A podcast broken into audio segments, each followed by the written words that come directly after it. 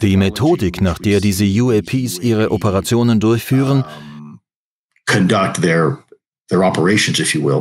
ähnelt stark unserer eigenen Art, wie wir Aufklärungsoperationen durchführen würden.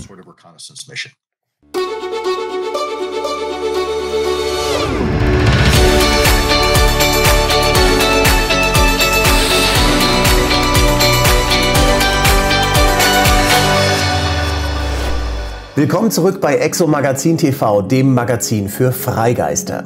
Sind es Besucher von anderen Planeten, aus anderen Dimensionen oder Zeitreisende? Kommen sie immer wieder hierher geflogen oder haben sie vielleicht geheime Stützpunkte auf der Erde? Und was wollen die hier eigentlich? Also je länger man sich mit UFOs beschäftigt oder UAP, wie man sie ja inzwischen nennt, desto mehr Fragen tun sich da auf. Und das geht nicht nur mir so, sondern auch Luis Elizondo, dem früheren Leiter des geheimen UAP-Forschungsprojekts ATIP im Pentagon. Mit ihm habe ich jetzt über die neuesten Enthüllungen in den USA gesprochen und über vieles weitere mehr. In den USA scheinen ja immer mehr Informationen herauszukommen. Erst kürzlich veröffentlichte Tim McMillan einen Artikel über zwei geheime Berichte, die von der neuen UAP Task Force herausgegeben wurden. Die sollen angeblich auch zwei UAP-Fotos enthalten, die von Marinepiloten geschossen wurden. Eines davon ist jetzt auf der Webseite von Tim McMillan veröffentlicht. Und hier können Sie es sehen. So ein seltsames Objekt, das sich niemand wirklich erklären kann. Das Foto ist auf der Website thedebrief.org veröffentlicht. Ich nehme mal an, dass Sie das Foto schon kannten, bevor es veröffentlicht wurde, oder? Ich kannte das Foto. Das stimmt. Eigentlich sollten ja zwei Fotos veröffentlicht werden und nun kam nur eines heraus. Was ist da passiert? Das kann ich nicht beantworten. Da müssen Sie Tim McMillan fragen. Ich kann nur Vermutungen anstellen, dass dieses Foto vielleicht absichtlich zurückgehalten wurde, weil sie möglicherweise bestimmte geheime Sensoren oder Kompetenzen oder Quellen oder Methoden gefährdet hätten. Vielleicht geschah es auch aus Rücksicht gegenüber Personen, die noch in der Regierung sind. Es gibt eine ganze Reihe von möglichen Gründen, warum nicht alles veröffentlicht wird. Am Ende geht es höchstwahrscheinlich um Respekt. Wir wollen diese Debatte konstruktiv führen und nicht destruktiv. Wir wollen nicht, dass jemand entlassen wird oder in Schwierigkeiten gerät. Wir versuchen nur die Wahrheit zu sagen und ein Narrativ zu liefern, das stimmt. Und manchmal muss man dabei vorsichtig sein, denn da sind noch andere Faktoren im Spiel. Wenn jemand sagt, er will ein UFO sehen, dann lauten die Fragen, wo wurde das Foto aufgenommen? Was haben wir an diesem Ort gemacht und wurde es bei Tag oder bei Nacht geschossen? Das sind wichtige Aspekte für Geheimdienstoperationen. Und manchmal möchte man einfach nicht, dass diese Fähigkeiten bekannt werden. Vor allem natürlich nicht gegenüber ausländischen Gegnern, die vielleicht zusehen. Ja. Ihr Kollege Christopher Mellon von der To the Stars Academy ist ja der ehemalige Deputy Assistant Secretary of Defense for Intelligence. James Fox hat kürzlich in einer Sendung mit Joe Rogan eine Nachricht von ihm vorgelesen, in der er sagte, dass die Regierung dieses Foto deklassifizieren und freigeben sollte, weil es von einem Piloten mit seinem iPhone aufgenommen wurde. Und darum gäbe es auch keine Quellen und Methoden, die geschützt werden müssen. Stimmen Sie ihm zu? Mein Freund Chris Mellon ist wahrscheinlich einer der intelligentesten Menschen, die ich je getroffen habe. Und das meine ich ganz ehrlich. Er ist ein unglaublicher Mensch. Wir stimmen in vielen Dingen überein und hier ist es vielleicht auch so. Aber andererseits ist es doch wichtig, dass wir uns ein umfassendes Bild davon machen, wo wir gerade sind. Nehmen wir also das Beispiel eines iPhones aus dem Handel, wo keine Quellen und Methoden geschützt werden müssen. Also vor ein paar Jahren gab es hier in den USA mal jemanden, der in der Marine war und mit seinem privaten Mobiltelefon ein Foto in einem Atom-U-Boot gemacht hat. Und auf diesem Foto waren viele geheime Details zu sehen. Das heißt, auch wenn das Gerät selbst nicht geheim ist, so können damit dennoch einige sehr sensible, geheime Dinge aufgenommen werden.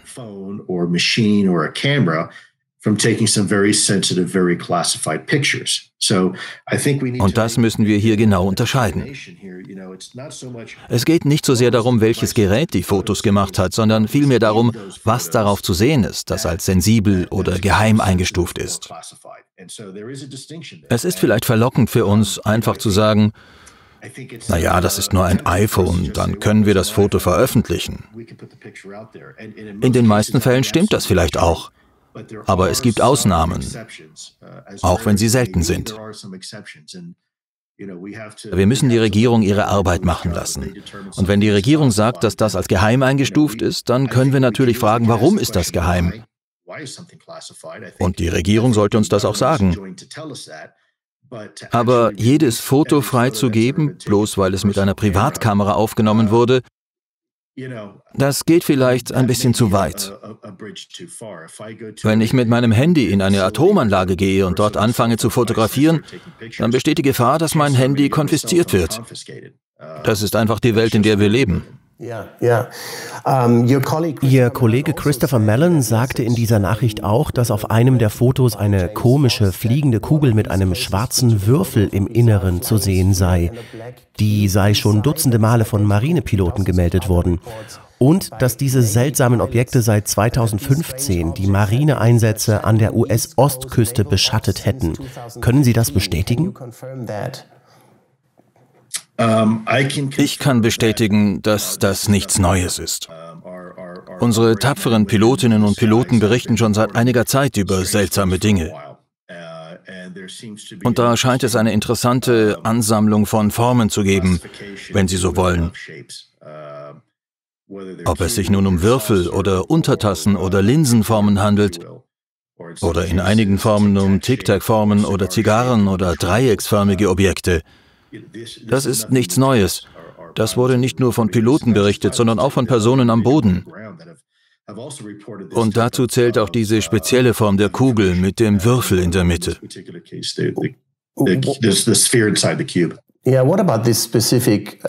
aber was ist mit dieser speziellen Form eines Würfels im Inneren einer Kugel? Ist das nicht auch genau das, was zwischen zwei Kampfjets hindurch geflogen sein soll, wie zwei Marinepiloten berichtet haben? In between Correct. their jets? Ja, ganz genau. Über diese Form ist schon oft berichtet worden. Uh, ich will nicht sagen, wie oft, denn das ändert sich ja jeden Tag. Uh, Aber es wurde berichtet und das ist sehr faszinierend. Wenn man sich die Geometrie anschaut, dann richtet sich alles, was wir in der Luft- und Raumfahrt haben, sogar unsere Tarnflugzeuge, nach der Funktion, für die es bestimmt ist. Ein Tarnflugzeug hat zum Beispiel all diese seltsamen Winkel, weil es dem Radar entgehen soll. Die Frage ist also, welchen Vorteil hat es, einen Würfel in der Mitte einer Kugel zu platzieren? Gibt es darauf eine richtige irdische Antwort? Könnte das ein neuartiges Luftschiff oder ein Ballon sein? Das ist durchaus möglich. Aber die Frage ist, welchem Zweck dient diese Form? Und wenn sie nicht zu uns gehört, zu wem gehört sie dann? Und wenn das keine Technologie von einem unserer Gegner ist, wem gehört es dann und warum? Was ist die Funktion eines Würfels in einer Kugel? Das ist ja nur das, was wir mit den Augen und mit Kameras wahrnehmen. Aber steckt da noch mehr dahinter? Erfüllt es irgendeine Funktion? Das sind Sachen, die wir bei ATIP untersucht haben. Bestimmt die Form eines UAP dessen Zweck, dessen Funktion oder Auftrag? Dient es zur Aufklärung oder zu etwas anderem? Und was haben Sie herausgefunden? Das ist noch nicht entschieden. Ich glaube, wir versuchen immer noch, es herauszufinden. Okay, aber ist es so, dass bestimmte Formen von UAP oder wie auch immer man sie nennt, hauptsächlich in bestimmten Regionen auftauchen? Christopher Mellon erwähnte ja, dass sie die Marineeinsätze an der Ostküste der USA überschatten.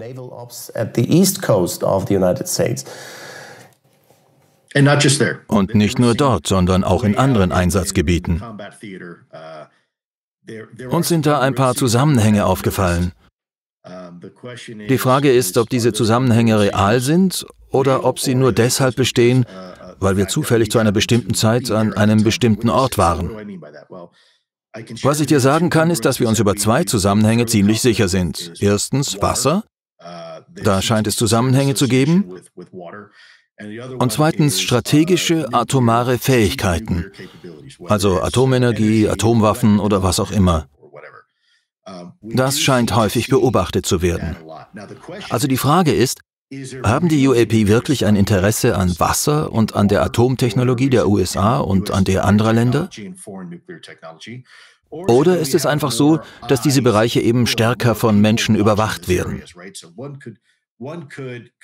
Man könnte ja sagen, dass Atomanlagen wahrscheinlich zu den stärker bewachten Bereichen in unseren Ländern zählen.